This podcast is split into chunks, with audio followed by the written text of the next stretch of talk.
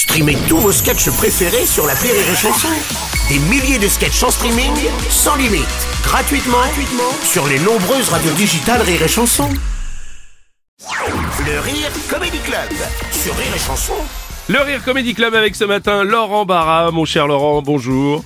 Tu voulais ce matin tirer un coup de chapeau à l'Australie qui cette semaine a œuvré pour la paix dans le monde. Oui, bravo à l'Australie qui a passé cette semaine une journée entière sans téléphone ni internet à cause d'une panne de réseau géante.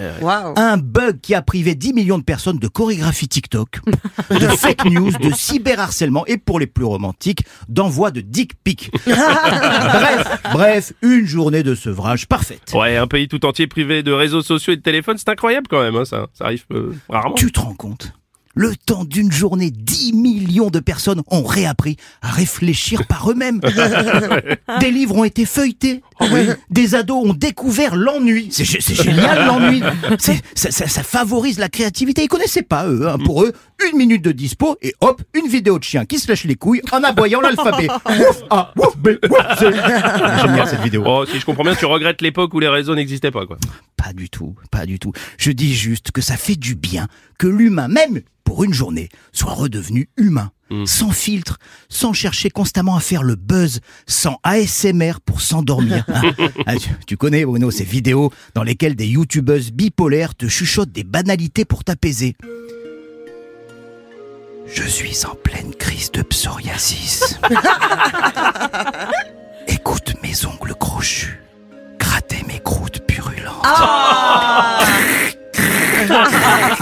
marche, Bruno. Oh je me suis évanoui hier Ah bah soir. oui, tu m'étonnes.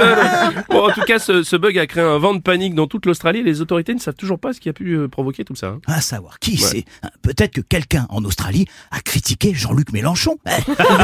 Eh, c'est possible, hein. comme il est un peu susceptible, Jean-Luc, bim Censure C'est la jurisprudence Rachel Garrido, hein, condamnée à 4 mois de silence médiatique pour avoir critiqué El Comandante. hein. Ah, ça lui a fait tout drôle à Rachel d'être exclue par ses friends de LFI. Mais bon, c'est aussi ça, la démocratie. Ouais, c'est sûr.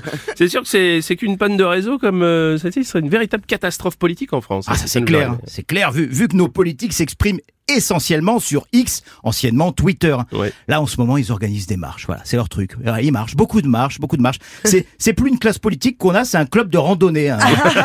On marche contre l'antisémitisme, pour la Palestine, euh, contre la guerre en Ukraine, pour la planète. Et ils se chamaillent entre eux. Moi, je veux pas marcher avec lui, il est de gauche. Moi, je veux pas marcher avec lui, il est de droite.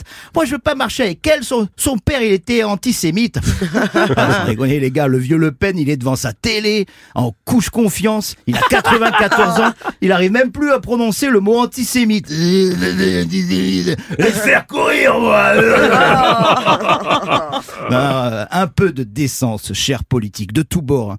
Parce qu'à trop vouloir marcher pour vos intérêts, c'est le peuple qui ne prendra bientôt, bientôt plus la peine bah, de marcher jusqu'aux urnes. Ah oui. C'était le Rire Comedy Club avec Laurent Barra.